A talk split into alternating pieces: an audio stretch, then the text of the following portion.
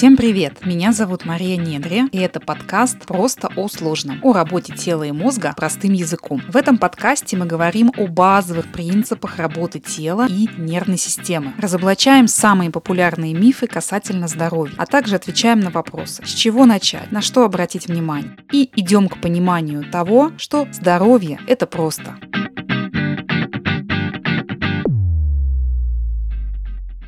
Друзья, всем привет! Это очередной выпуск подкаста «Просто о сложном». И сегодня мы говорим о теме вечной молодости. Спойлер! Нет, мы не будем здесь сейчас обсуждать а, косметические процедуры или хирургические различные манипуляции, а мы с вами поговорим о молодости нервной системы, способности быть гибким, сохранять трезвое, четкое мышление, сохранять молодость наших нервных клеток, решать сложные сложные задачи, не математические задачи, а, ну и математические, кстати, тоже, да, а еще при этом и рабочие повседневные, находить ответы в сложных ситуациях, принимать верные решения, наслаждаться, радоваться жизнью до 70, 80, 90 лет. От состояния нервной системы зависит, какая у нас кожа на лице, количество морщинок, синяки под глазами, то есть внешний вид. Находимся ли мы в стрессе или нет, какое у нас настроение, какое поведение, поведение, какое пищеварение, как мы реагируем на жизненные какие-то конфликты с кем-то, неурядицы. Потому что хронический стресс, в котором по статистике пребывает до 85, 80-85% взрослого населения, очень сильно сказывается и на нашем внешнем виде, и на нашем самочувствии, и на нашем настроении. Итак, поехали!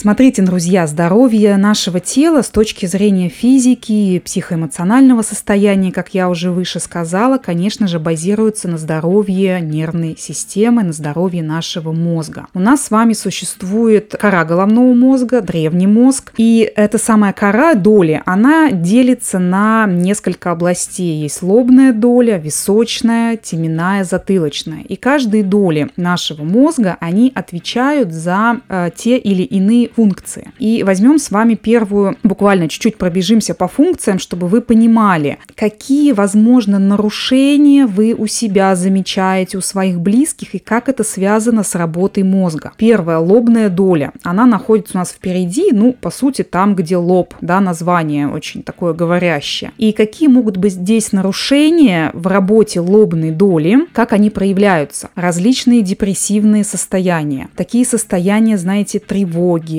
какого-то такого отсутствия мотивации, отсутствия желания что-то делать, лень, прокрастинация. У детям часто ставят СДВГ, синдром дефицита внимания и гиперактивности. Отсутствие, знаете, такого момента, как долгосрочное планирование, например. То есть что-то я запланировал, но я все время это переношу, переношу и в итоге отменяю. То есть такие, знаете, то есть то, как мы себя ведем, то, как мы говорим, как мы чувствуем, то, как мы решаем те или иные задачи, задачи это все лобная доля. То есть огромный такой когнитив, огромную часть когнитивных функций выполняет лобная доля. А, конечно же, она отвечает и за движение, и за гибкость, амплитуду, напряжение, боль и так далее. Но в том числе у нее огромная часть функционала посвящена вот именно то, как мы себя, то, то что мы есть, да, то, что мы есть, и то, как мы себя ведем, да, это лобная доля. Височная доля находится, ну, по обеим сторонам, если грубо сказать, там, где, где ваши уши,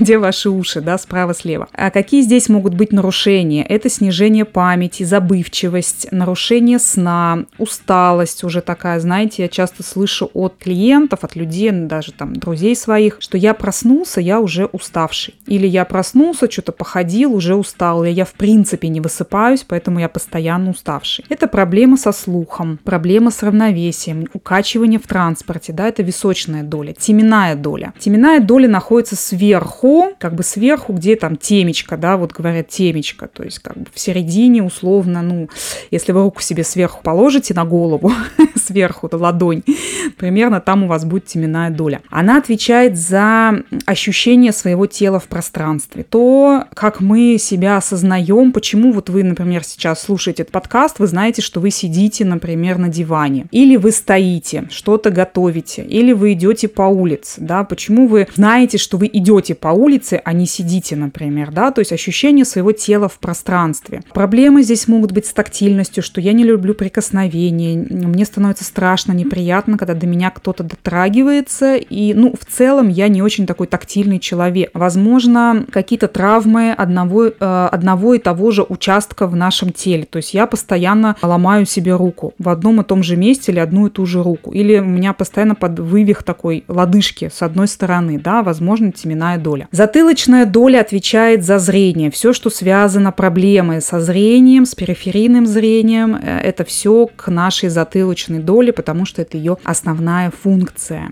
И хочется также сказать, что да, у нас еще есть ствол головного мозга, в частности, вот хочется мозжечка коснуться, что мозжечок отвечает за координацию движений, сложные движения. Знаете, какие нарушения, такие как неуклюжая походка, спотыкание частые, шарканье, да, это мозжечок. Качивание в транспорте, кстати, тоже сюда можно отнести, потому что мозжечок очень сильно связан с вестибулярной системой. Бывает такое, что вы на что-то смотрите, а вас уже начинает поташнивать или такое головокружение, тоже укачивание. Это тоже, да, возможно, мозжечок, возможно, вестибулярный там еще аппарат, то есть что-то вот где-то в этом месте тоже есть некорректная работа. Поехали дальше. Что у нас с нашей э, пищеварительной системой?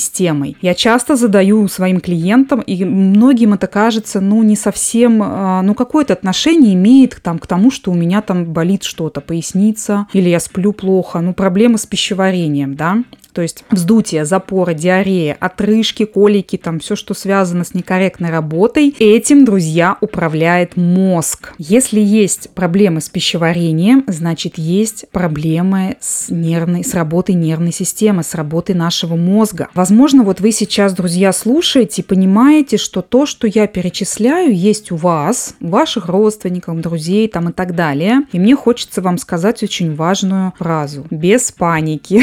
Без паники паники очень важная фраза, потому что все вот эти процессы, их можно обратить вспять, ну и каким-то образом нивелировать, точнее не каким-то образом, а определенным образом, используя определенную стратегию, про которую я сейчас буду говорить. Что такое вообще молодость, да, вот я озвучила тему подкаста, тему этого выпуска, точнее, э, вечная молодость. Это пластичность мозга. Пластичность мозга — это его как бы изменчивость, адаптивность, возможность образовывать стойкие новые новые стойкие нейронные связи. И всю нашу жизнь происходит деградация нейронов. С момента того, как вы родились, там, да, у вас уже начало происходить как бы некая деградация, угнетение, да, нейронных связей. И это нормально. Вот этот процесс, э, если ему не уделять внимания, то он, конечно же, семимильными шагами идет в, в сторону ухудшения. Но если с этим работать, а если знать стратегию как бы восполнения да,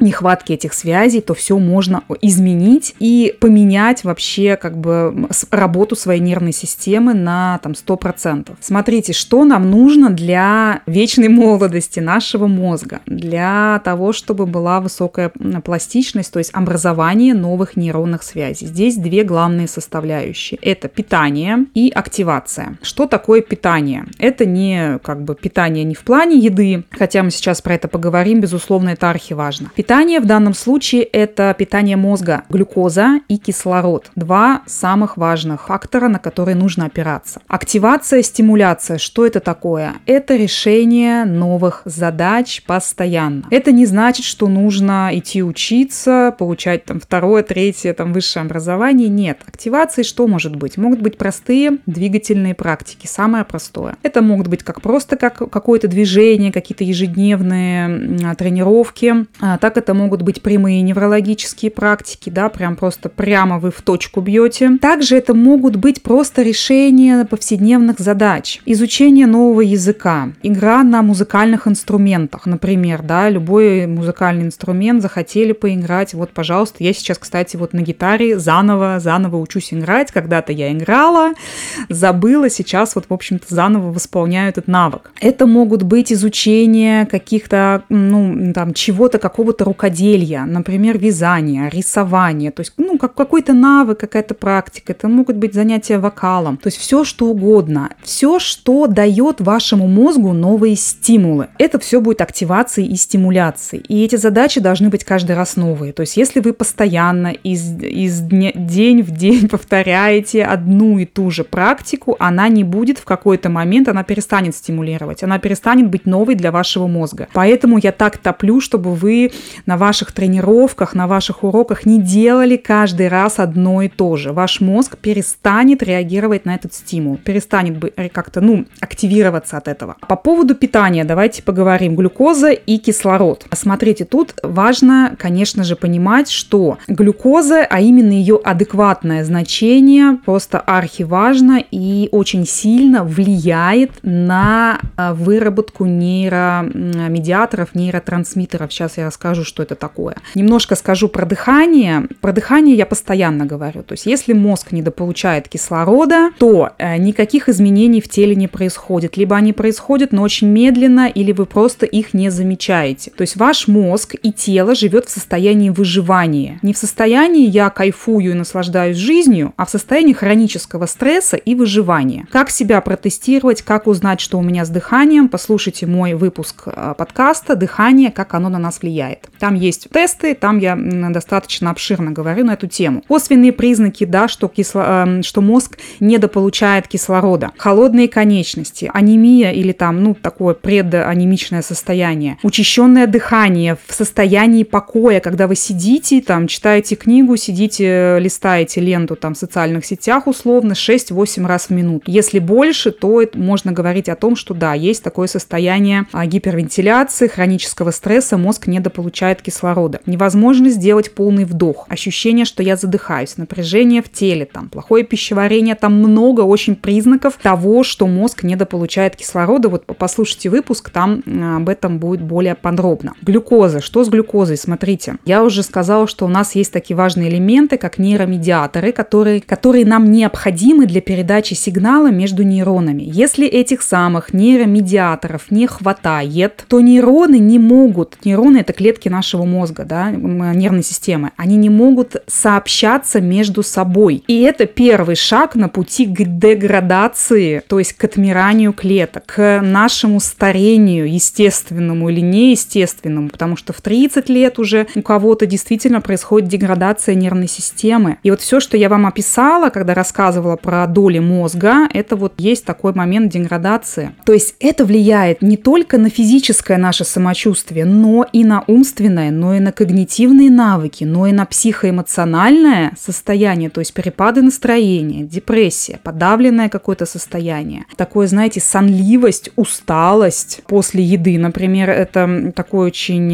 яркий признак того, что у вас нарушение, нарушение как бы транспорта сахара. Головокружение, слабость, упадок сил, давление низкое, например, приступы тошноты по утрам или вы по утрам не едите, это вот все признаки низкого сахара в крови, да, низкого сахара. То есть нужно кофе, чтобы взбодриться. Возможно, вы просыпаетесь рано-рано утром, часа в 4-5, и вы такой очень бодрый, да, очень бодрый, ну, потом можете опять заснуть. Либо есть, например, другое состояние, да, я вам сейчас описала состояние, когда сахара мало в крови, а сейчас я вам описываю состояние, когда его много, хочется сладкого после еды, после, ну, основного приема пищи вы поели, вам хочется еще сладенького, там, чаечек, кофеечек со сладеньким. Мучает жажда, сонливость тут опять же, да, после приема пищи, лишний вес, который никак не скинуть. А есть такой еще признак, да, многие специалисты говорят, когда размер талии равен по объему размеру бедер. И это признаки высокого сахара, то есть это два противоположных состояния.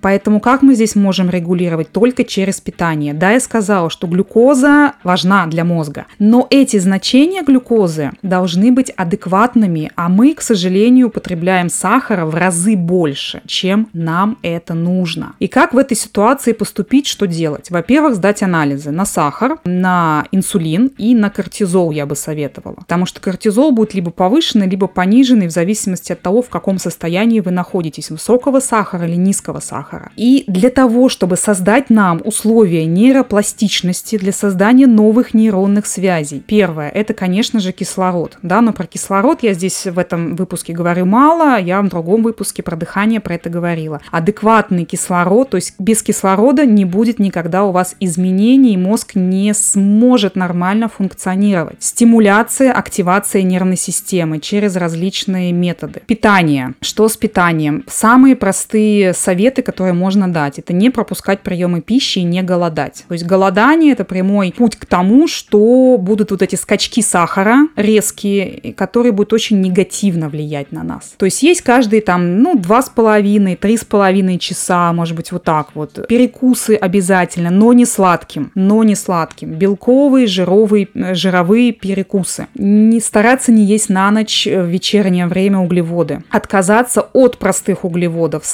сладости, выпечка, соусы.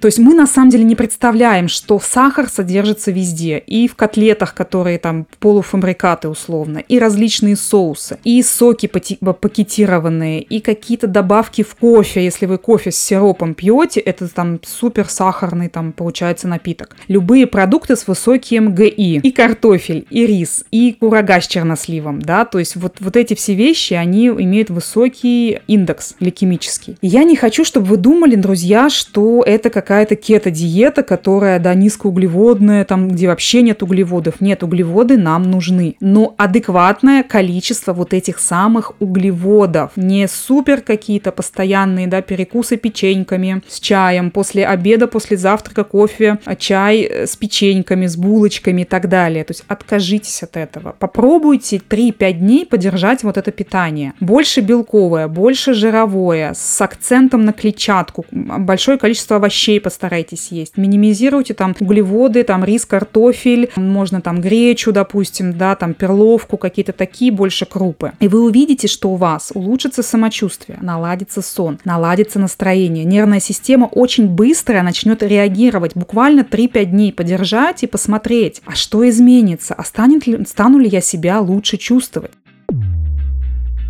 Ну что, друзья, на этом наш выпуск о вечной молодости нашей нервной системы да, подошел к концу. Как сохранить свой мозг и свое, свое здоровье физическое, психоэмоциональное мы здесь обсудили достаточно коротко и емко. Надеюсь, что это было полезно. Ставьте звездочки этому подкасту, репостите в соцсетях, подписывайтесь на меня, Мария Недре, а также на телеграм-канал о работе тела и мозга. На этом мы с вами прощаемся, услышимся на следующей неделе недели. Пока-пока!